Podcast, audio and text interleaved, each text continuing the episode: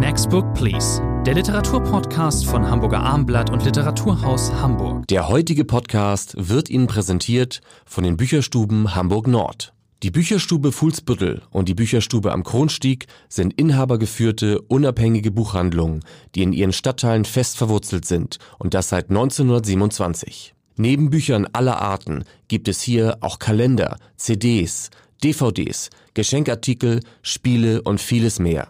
Ob zum Stöbern, Bestellen oder online, schauen Sie bei uns vorbei. Es lohnt sich immer.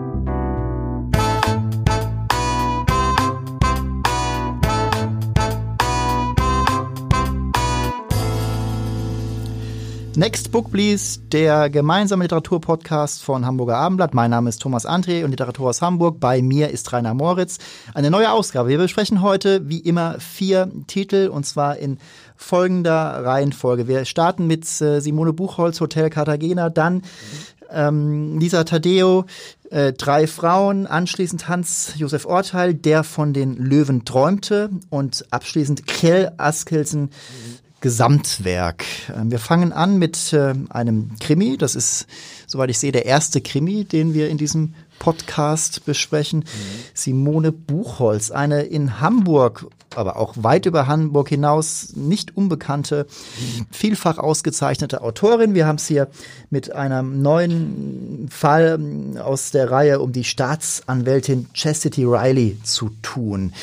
Mhm. Ähm, die Geschichten ähm, um diese kraftvolle Protagonistin möchte ich sie mal nennen die sind ja immer von harten Männern bevölkert, aber sie scheint mir, also Chastity, die Staatsanwältin, scheint mir vielleicht sogar die härteste zu sein. Sie ist besonders hardboiled. In diesem ähm, Krimi ist sie allerdings, wir sehen sie da zum ersten, oder relativ schwach, sie ist eine verwundete, verwundete Heldin. Wie, wie kommt das, Herr Moritz? Ja, vielleicht sollte man zur Heldin noch mal zwei, drei Sätze sagen. Es ist ja Sehr im, im Krimi-Genre, im Thriller-Genre ein ganz harter Kampf wie erfindet man eine originelle Ermittlerfigur? Äh, da hat das Fernsehen ja auch unglaublich viele in den letzten Jahren hineingeworfen in diesen Pool. Das heißt, Simone Buchholz hat, äh, da bin ich sicher, lange darüber nachgedacht, äh, wie schaffe ich so eine, Sie haben die Figur ja schon charakterisiert, eine solche unverwechselbare Figur, das ist ja wichtig.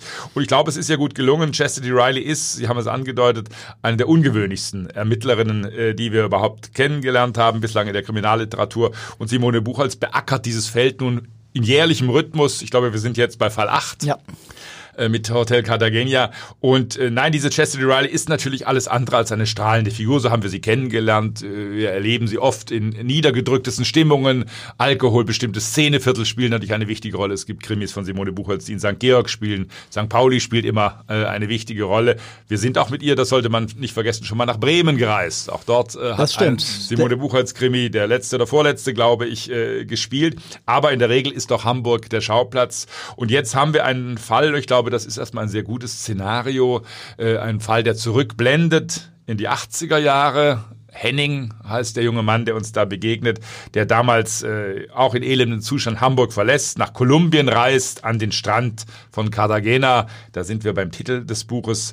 Dort äh, mit Drogen viel Geld verdient, äh, eine Familie hat und plötzlich scheint diese Familie zusammenzubrechen. Es ist irgendetwas Schreckliches äh, passiert äh, damals und dann sind wir der Gegenwartshandel. Wir sind zurück in Hamburg. Wir sind äh, in einem Hotel äh, in Hamburg.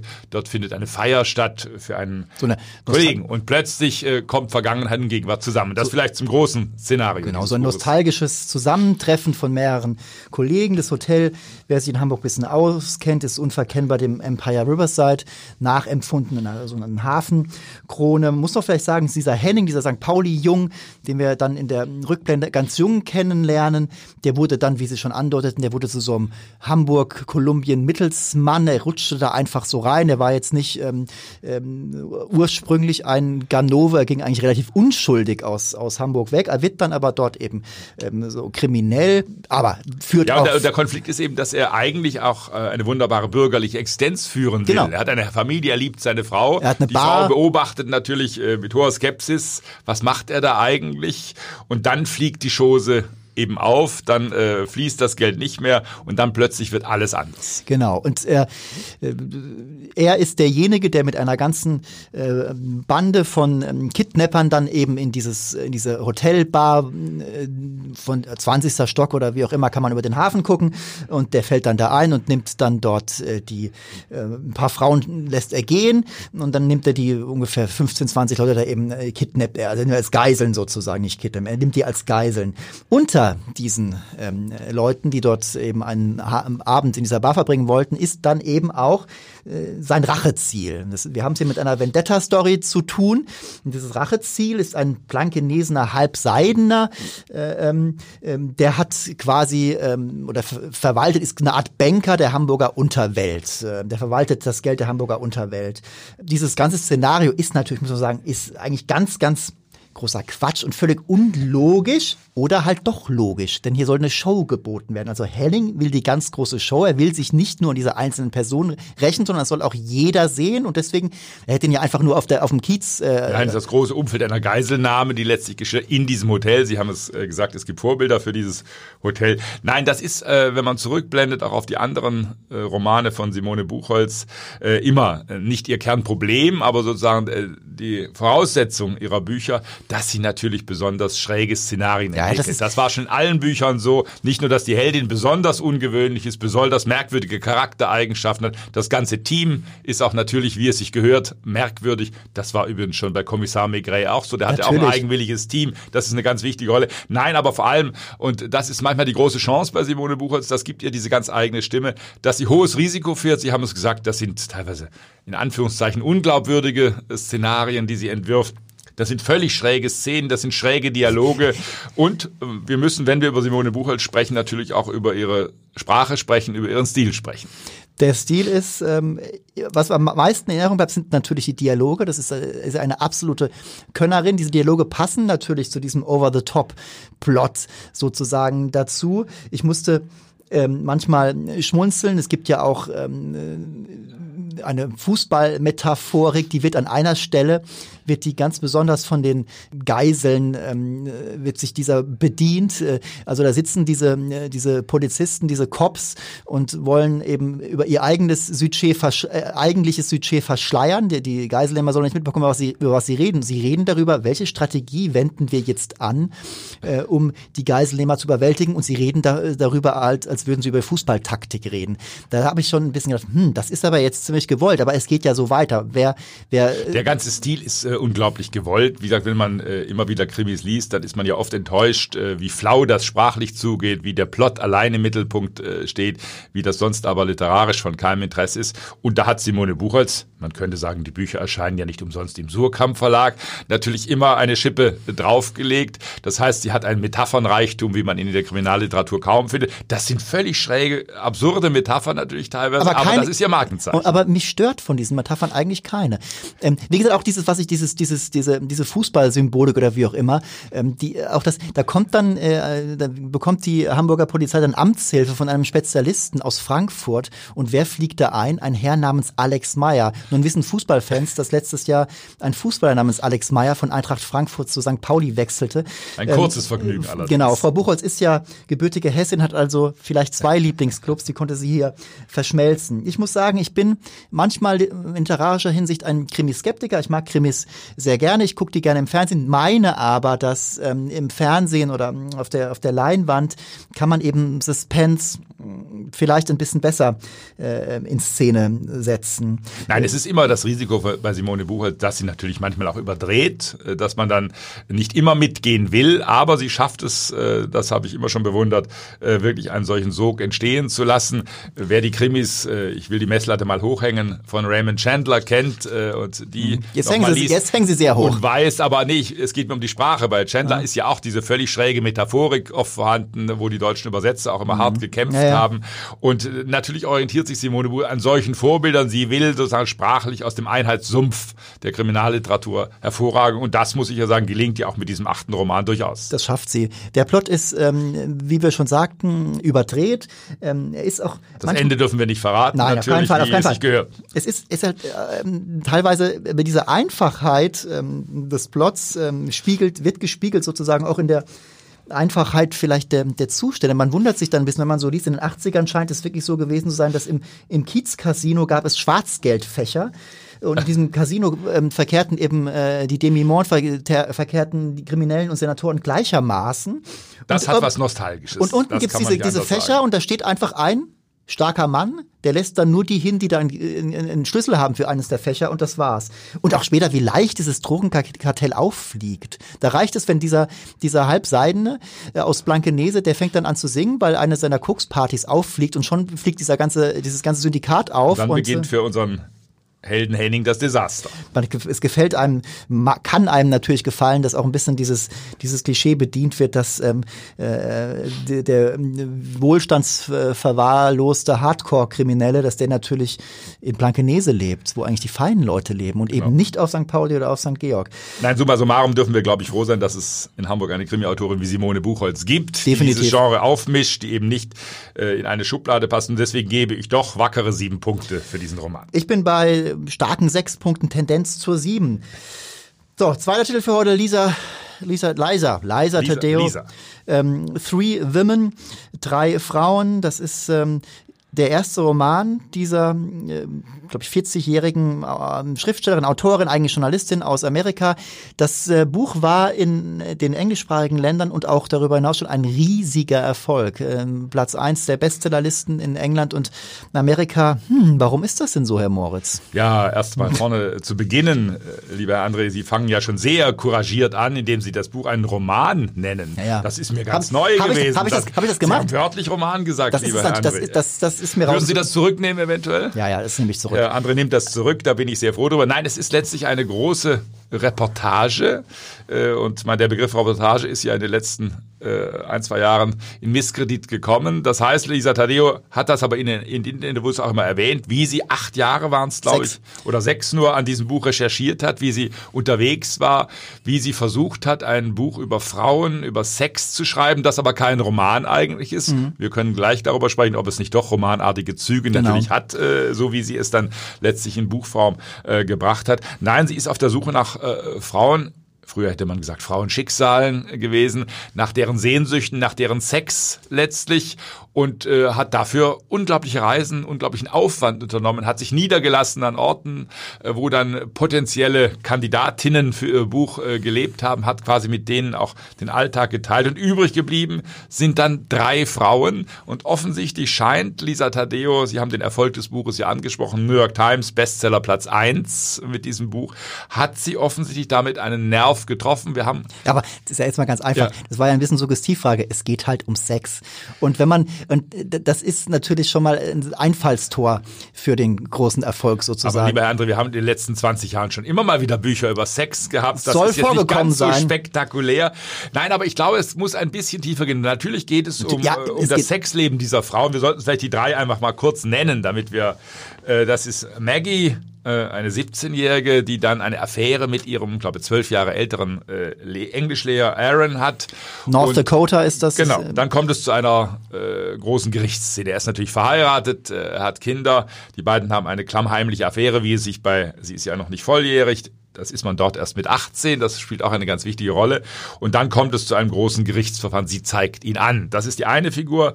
Dann haben wir Lina, eine verheiratete äh, Frau, auch äh, das ist eine klassische Szenerie, die aber einen ganz eigenwilligen Mann hat. hier, Ed. sind, hier sind wir in Indiana. Genau, der sie nicht küsst. Das ist sozusagen die Kernformel dieser Ehe.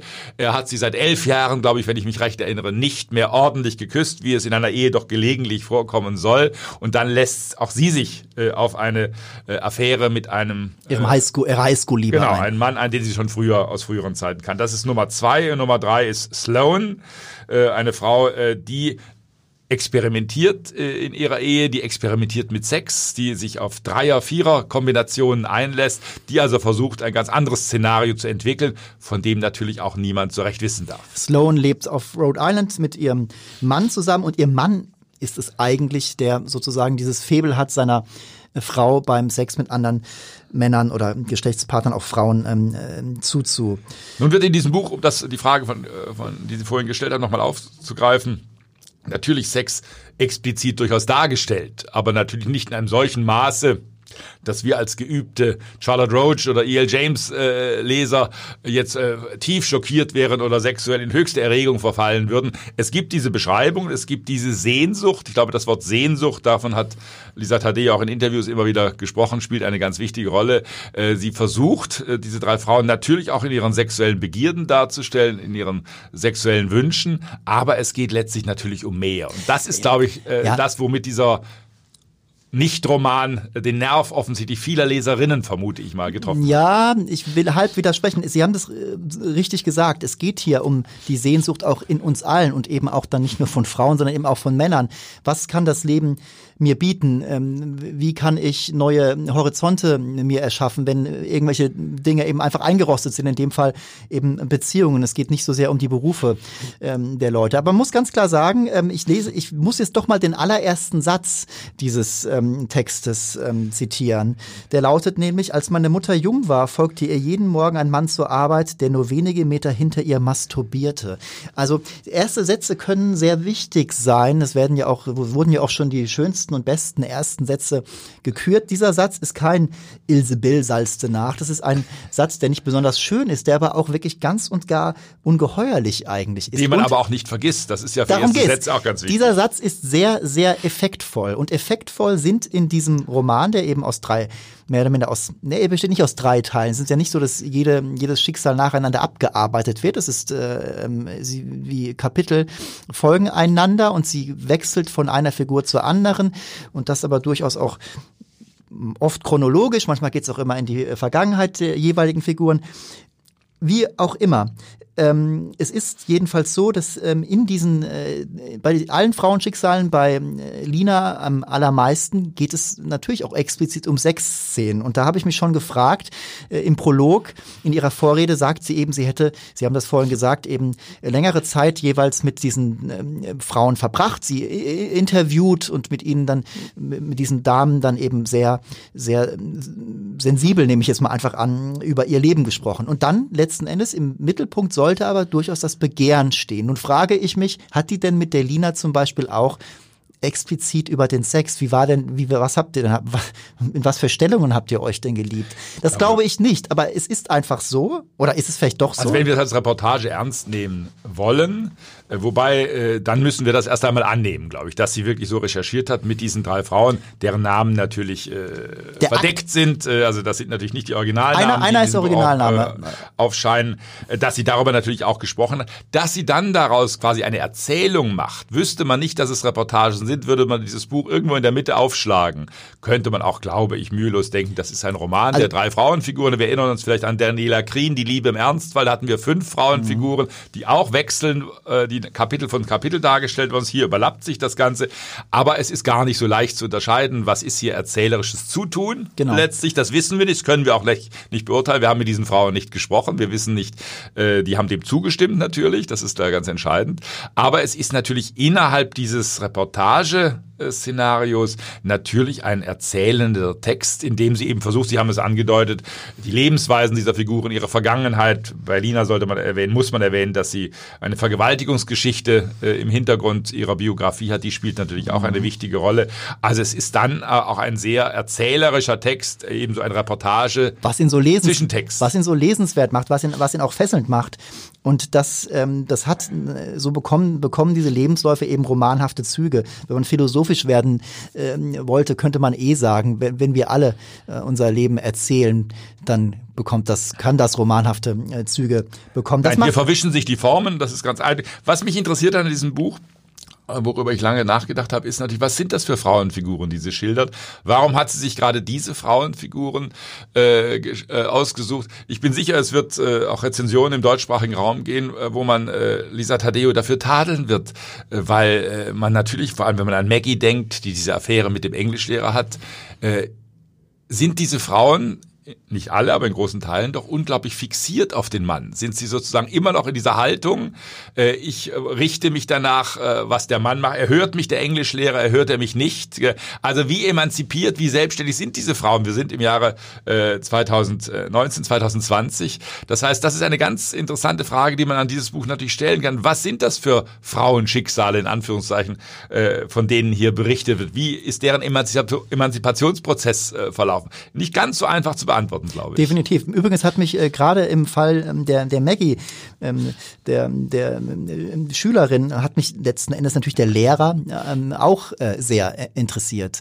Ähm, der ist ja schon eine Art Bösewicht. Wir denken natürlich, dass er es besser wissen müsste und er weiß es eben einfach äh, dann doch nicht besser, ist 29 Jahre, auch noch nicht so sonderlich reif eben. Ähm, die, sie lässt die männlich, die Männer eben ganz äh, außen vor. Sie schreibt äh, äh dazu ähm, ein bisschen, dass äh, männliches Begehren sie eben nicht so interessiert, weil es äh, in ihren Augen eben äh, zu knapp bemessen ist. Äh, ich zitiere.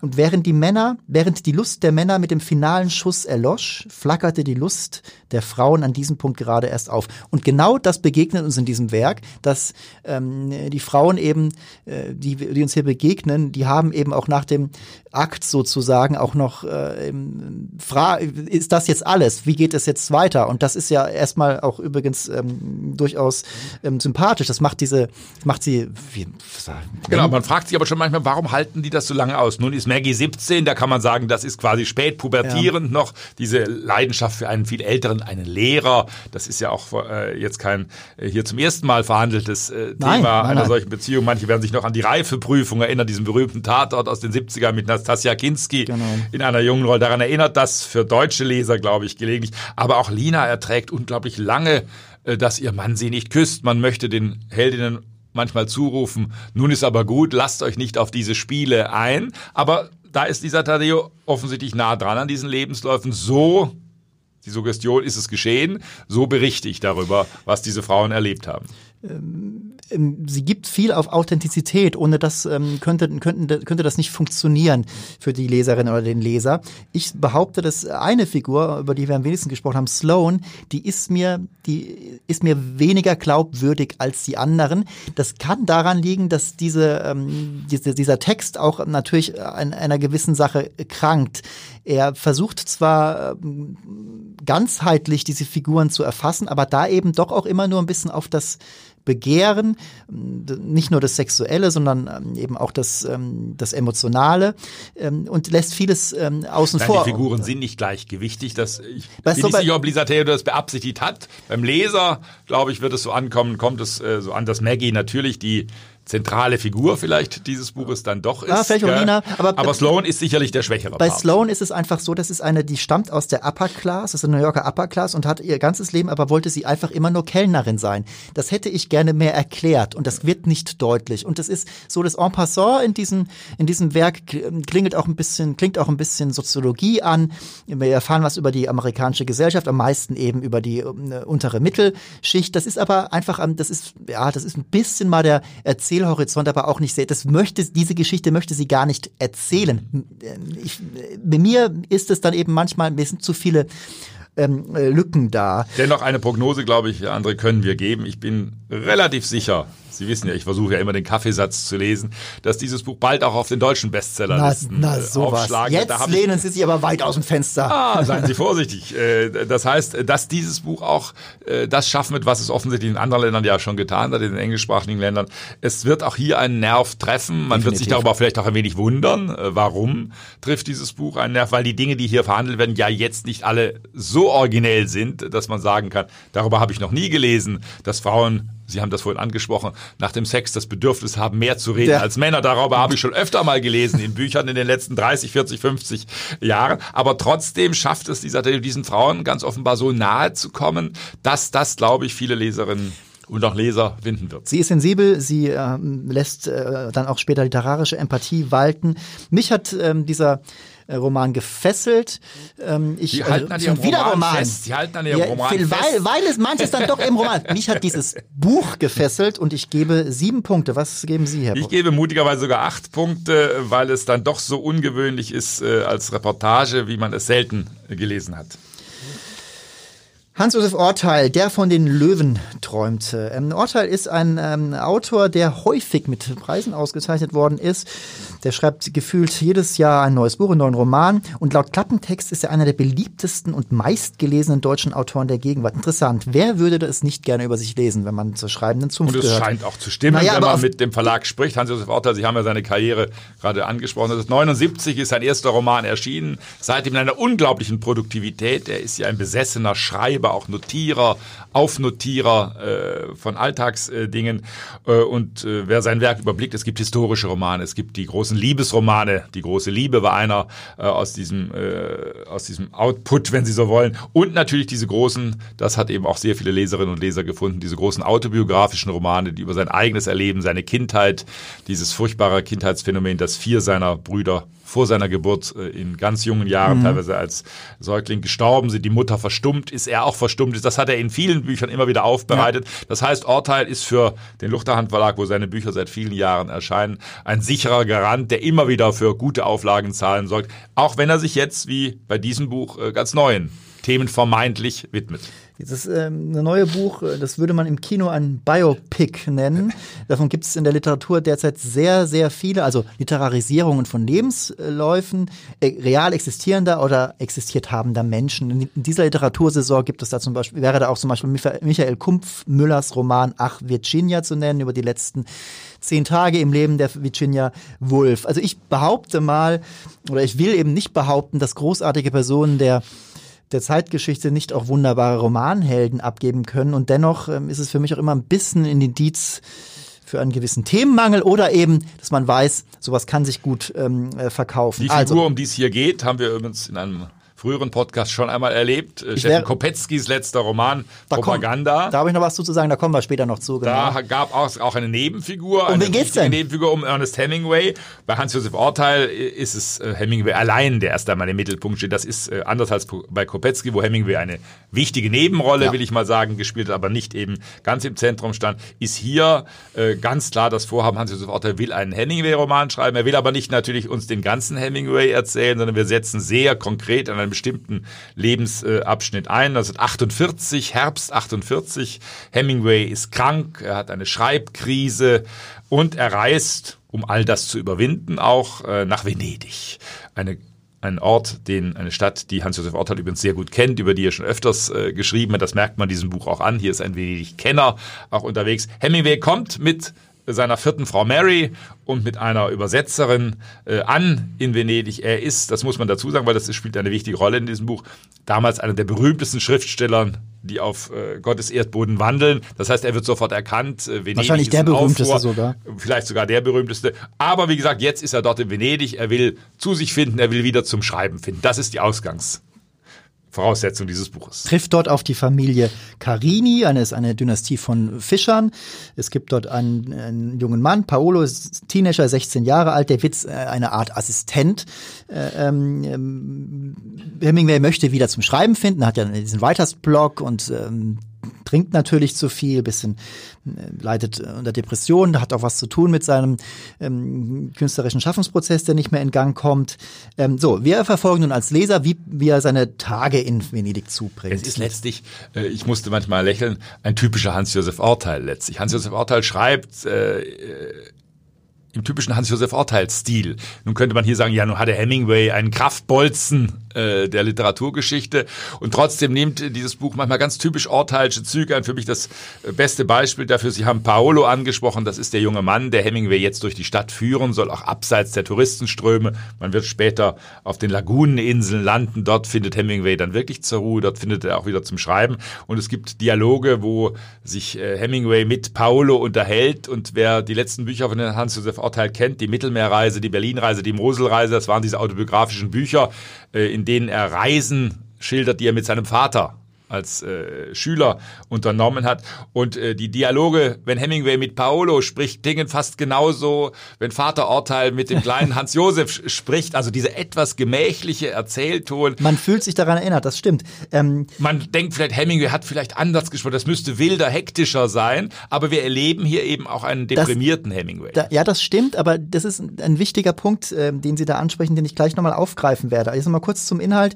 Also wir verfolgen eben Hem- Hemingway in Venedig. Selig, er tut das, was er immer tut, äh, er trinkt, er isst. Unglaublich viel. Also Alkohol, das ja. sollte man nochmal unterstreichen, spielt hier nicht nur in Harrys Bar, auch dieser Ort wird natürlich geschildert, eine unglaublich wichtige Rolle. Das ist, hat Orteil nicht erfunden, das ist autobiografisch belegt, dass Hemingway ungeheure Mengen von Alkohol zu sich genommen hat. Sechs Flaschen Valpolicella in der Nacht beim Schreiben äh, ist kein Einzelfall. Land und Leute erforscht. Er spricht mit ihnen, er kann Italienisch, weil er im Ersten Weltkrieg als ganz junger Mann in Italien war. Und dann stiefelt er dann auch noch einer sehr jungen Frau hinterher. Ja. Macht sich zum. Das sagen Sie so beiläufig, lieber Herr André. Das ja, ist die zweite große Leidenschaft für Hemingway. Alkohol, wie gesagt. Äh, und jetzt äh, die Frauenwelt, wie gesagt, er ist mit der vierten Frau unterwegs. Die behindert aber ihn nicht weiter. Nein, der ist ganz zentral für diesen Roman ist eben Hemingway ist um die 50. Das sollte man vielleicht äh, erwähnen.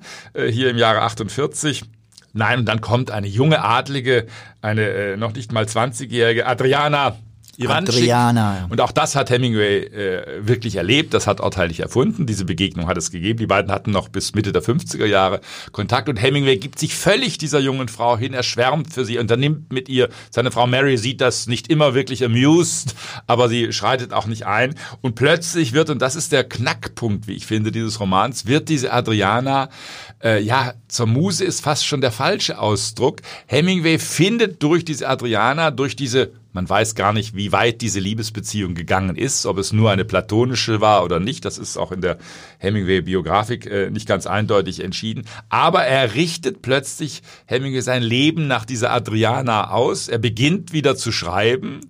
Äh, und äh, normalerweise sagt man ja, Autoren schreiben über etwas, was sie gerade erlebt haben. Hier, und das ist, wenn Sie so wollen, der Kniff, äh, auch den Urteil anwendet, hat man eher das Gefühl, dass äh, Hemingway die Wirklichkeit sich so einrichtet, mit dieser Adriana, dass er dann einen Stoff hatte, den er schreiben kann. Und er schreibt dann einen Roman über den Fluss und in die Wälder, heißt der, wo es überraschenderweise um äh, solche Dinge geht. Ein Amerikaner, äh, ein äh, Colonel, der im Zweiten Weltkrieg gekämpft hat, kommt überraschenderweise dann nach Venedig nach 1945. Überraschenderweise verliebt er sich in eine Junge, die heißt Renata, äh, dann im Buch äh, von äh, Hemingway, Frau, also er empfindet nach, was Hemingway erlebt, dieser Roman über den Fluss und in die Wälder, das ist die Tragik auch dieses Orteil-Romans, ist gewiss nicht Hemingways bester. Genau, in Orteils ähm, ähm, biografischer Engführung ähm, von Hemingway, Hemingway ein Mann, den er das muss man gleich sagen, er bewundert ihn, das, ähm, er, er, er, quält ihn auch nicht, nein, er sieht ihn äh, sehr milde. Also diese Adriana ist diejenige, die, so darf man das und so soll man das deuten, ist diejenige, die ihn zum falschen Schreiben bringt. Dieser Roman ist heute übrigens, wird er, wird er nicht mehr so streng gesehen wie früher, der kam damals überhaupt nicht gut an. Hemingway machte sich, so schildert es auch im Urteil, eben zum Gespött der Leute. Weil eben die Leute nach autobiografischen Wurzeln gesucht haben. In Venedig wusste offensichtlich jeder sofort, was ist hier gemeint gemeint? Welche Familie wird hier geschildert? Wer verbirgt sich hinter Renata? Und wer bringt ihn zum richtigen Schreiben? In Wahrheit Paolo. Das dürfen wir nicht wirklich verraten. Das ist eine große Pointe, wie ich finde, dieses genau. Buches. Natürlich, die dürfen also, wir nicht ganz, die können wir nur andeuten. Aber es weht, ist, dieser, dieser, ähm, dieser Roman, ähm, das ganze Setting ist am Meer und wer nun weiß, was das berühmteste Stück ist von Hemingway, mehr möchten wir dazu gar nicht sagen. Also. Aber Ortal erfindet sehr, sehr gut, wie plötzlich eben äh, das Werk von Hemingway nochmal, und das ist ja biografisch belegt, einen großen, einen riesen Aufschwung erlebt in den 50er durch einen ganz anderen Text, der hier offensichtlich seine Inspiration, so Orteil, gefunden hat. Meine, äh, wie, wie ich den Lesentext gelesen habe, ist natürlich, es ist ein klassisches Stück. Ein Schriftsteller schreibt über das Schreiben, das Glück des Schreibens, ist also eine gehörige Portion Selbstbespiegelung auch mit dem Spiel. Das kann man durchaus charmant finden.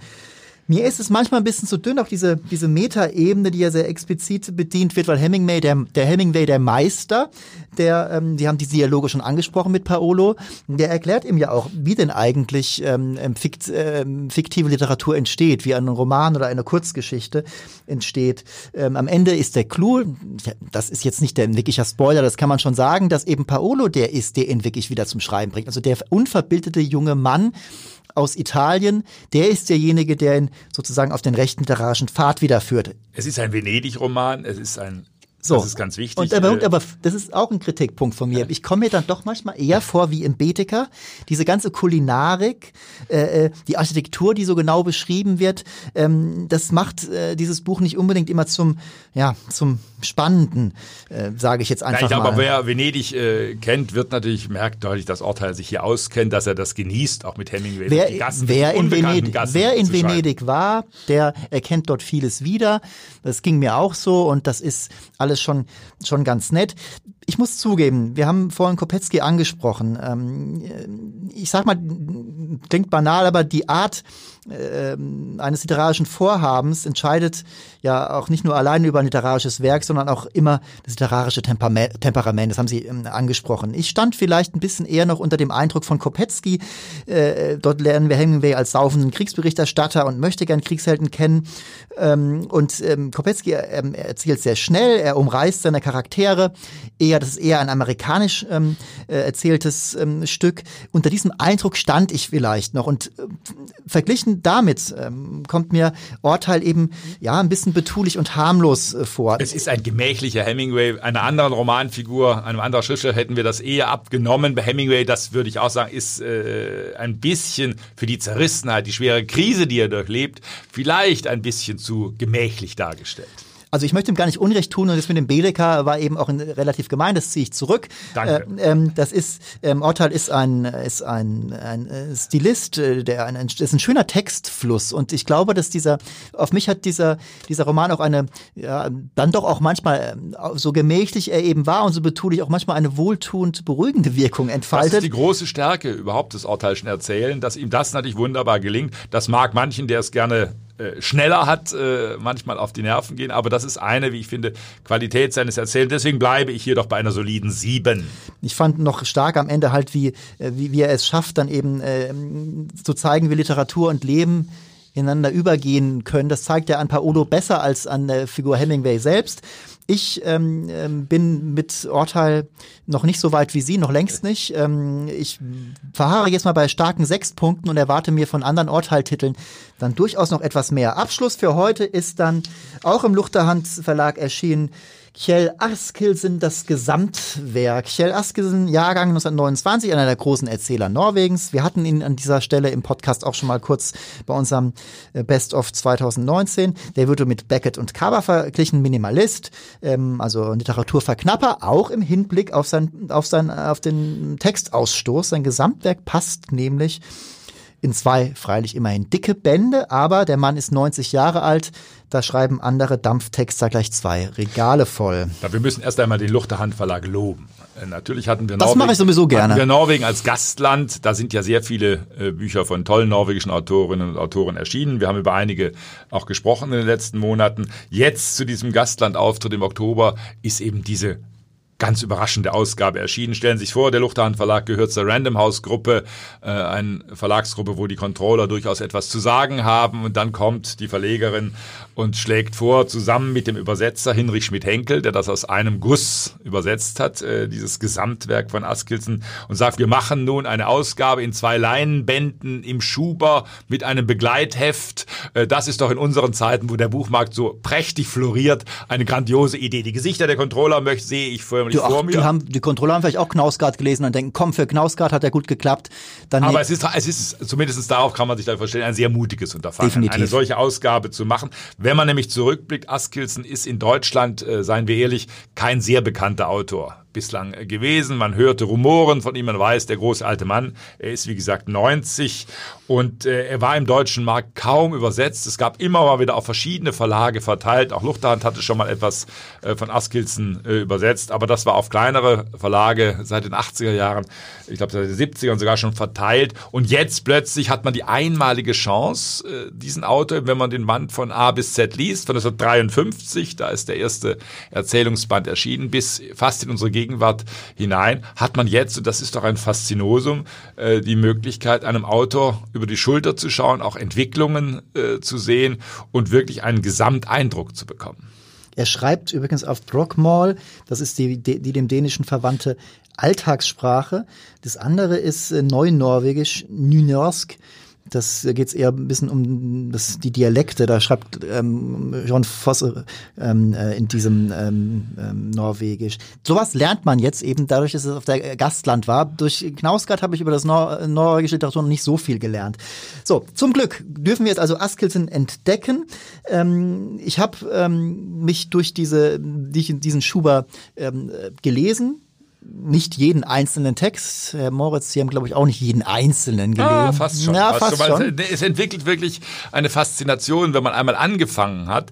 Äh, man kann Entwicklungen, vielleicht, das sollte man feststellen, wir können ja jetzt nicht alle Bände, äh, es sind schmale Erzählungen, schmale Romane. Er hat seit Mitte der 70er keine Romane mehr geschrieben, sondern nur noch Erzählungen. Die Romane kommen mir eher vor wie lange Erzählungen. Er ist auch da Minimalist. Genau, die sind schmal. Da gibt es ein paar, vor allem in den 70er Jahren, in den frühen 70er erschienen, die haben einen so sozialkritischeren, linken, in Anführungszeichen, ja. Impuls da ist die Gesellschaftskritik deutlicher mit Händen zu greifen. Das verliert sich aber immer mehr in was Existenzielles. Das heißt, wir haben aber wenn wir über Beckett sprechen, wenn wir über Kafka sprechen äh, oder über Camus sprechen, wir haben natürlich auch wiederkehrende Konstellationen in diesem. Also ich muss sagen, dieser, dieser, dieser, der 70er Jahre Askilson, der, der gilt noch nicht als der Starke, der Monolith. Er war Maoist äh, in den 70ern und wenn ich mir da eine dieser Romane, Alltag heißt die, erschien schon mal auf Deutsch äh, 1980, eine Chance für Johann hieß das Stück damals. Das ist dieser, ist ein junger Mann, äh, der ähm, eben ähm, in 70er, der Nor 70er Jahre in Norwegen lebt, Vater äh, sitzt äh, im Knast. Ähm, man hat allgemein an die Jugendlichen, ähm, er ist ein Teenager, die oder macht gerade seinen Schulabschluss, hat er gerade gemacht, die die trinken, bekommen keinen Job, hohe Arbeitslosigkeit, ähm, hat viel haben viel mit Gewalt zu tun, auch von zu Hause Vater, also nicht sein Vater, nicht von Johann, sondern von einem der Freunde, der bekommt eben regelmäßig auch mal eine Tracht Prügel. Ähm, das ist ähm, alles sehr, äh, da wird sehr ein Milieu äh, sich angeschaut, ähm, wirkt aber äh, der Ausweg aus der Misere ist, kann man jetzt verraten, am Ende der Kommunismus. Das ist die Chance für Johann. Das wirkt von heute aus gesehen natürlich irre kurios. Ähm, ähm, es gibt zwar zeitlose Konfliktzonen, aber dass ähm, der Kommunismus eben die Halserklärung ist, nun ja, es ist Davon entfernt sich Askilsen aber. Und dann wird, wird, er gut. Er wird dann sozusagen äh, zurückkommen. Und so hat er eigentlich auch begonnen. Auch der erste Band 1953 erschienen, hat damals ja für viel Aufsehen äh, gesorgt. Äh, es wird geschildert hier auch im Begleitbuch, dass der Vater das Buch, glaube ich, verbrannt hat äh, seines Sohnes, weil er so empört war über die erotische Freizügigkeit, die in diesen frühen Erzählungen äh, waltet. Nein, wir haben letztlich, und deswegen ist der Vergleich mit Beckett natürlich auch in gewisser Weise richtig, äh, wir haben bestimmte wiederkehrende Grundkonstellationen, die wir in diesem Roman immer wieder haben. Das sind Männer vor allem, Männer in Beobachterposition, einsame Männer, äh, Alkohol trinkende äh, Männer. Ärgerliche Männer, irgendwie ärgerliche, die mit Frauen Schwierigkeiten haben, die ständig von auch erotischen Fantasien umlagert sind, selten das aber sich diese Fantasien erlauben, letztlich, die wenig sprechen, die in Häusern sitzen, die dann auf die Terrasse gehen, die in den Wald gehen, wieder zurückkommen. Es passiert herzlich wenig in diesen Büchern. Und doch teilweise ganz viel. Sie haben eben bei dem Terrassengang, ja. denke ich sofort an die Erzählung ähm, Grashüpfer. Das ist ein, ein Eheroman auf acht Seiten. Ja. Da, sitzt, da ist dieser Mann, äh, der hat, der, der, am Abend vorher gab's äh, ein Beisammensein mit der Frau aus, äh, und mit anderen und äh, da sind Konflikte übergeblieben. Die werden am nächsten Tag dann eben ganz unterschwellig ausagiert. Die Schwester der Frau kommt zu Besuch.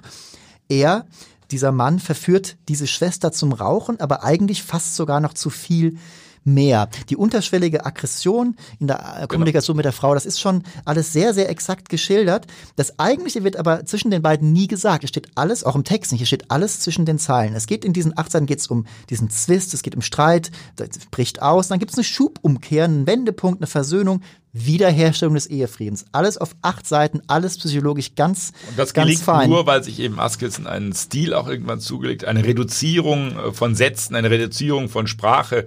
Generell, es gibt einmal eine Stelle, da heißt es, wichtig ist, dass man sagt, was man sagen will und mehr nicht. Genau. Und mehr nicht passiert in diesen Büchern nicht. Deswegen sind das so schmale Texte geworden, die aber, Sie haben es gesagt, zwischen den Zeilen äh, ganze Lebensgeschichten äh, erzählen. Das ist ganz starke, reduzierte Prosa die, das muss man ehrlicherweise auch sagen, nicht unbedingt stimmungserhellend immer wirkt. Das sind auch sehr düstere Geschichten. Geschichte, ich habe es erwähnt, von einsamen Figuren.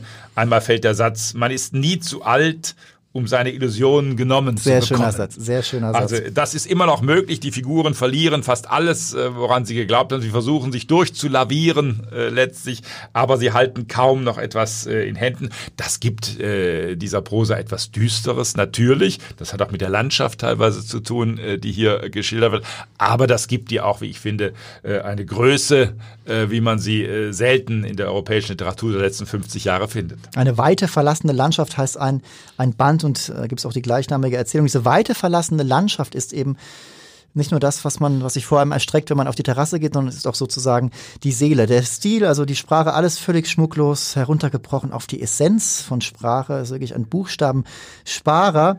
Das ist, entwickelt einen unheimlichen Sog, ist kein Stück Fässer als Ron äh, Fosse und ähm, ähm, eher eben auch ganz klar geschult an der amerikanischen Shortstory.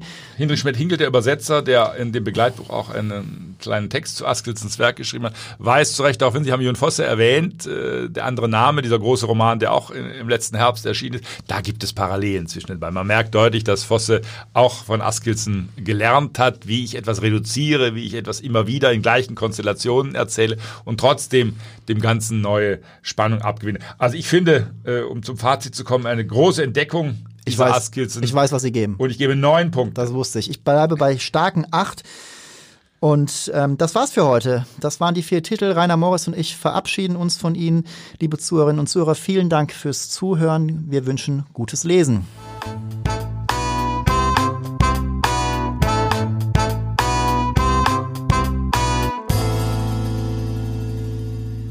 Weitere Podcasts vom Hamburger Abendblatt finden Sie auf abendblatt.de slash podcast.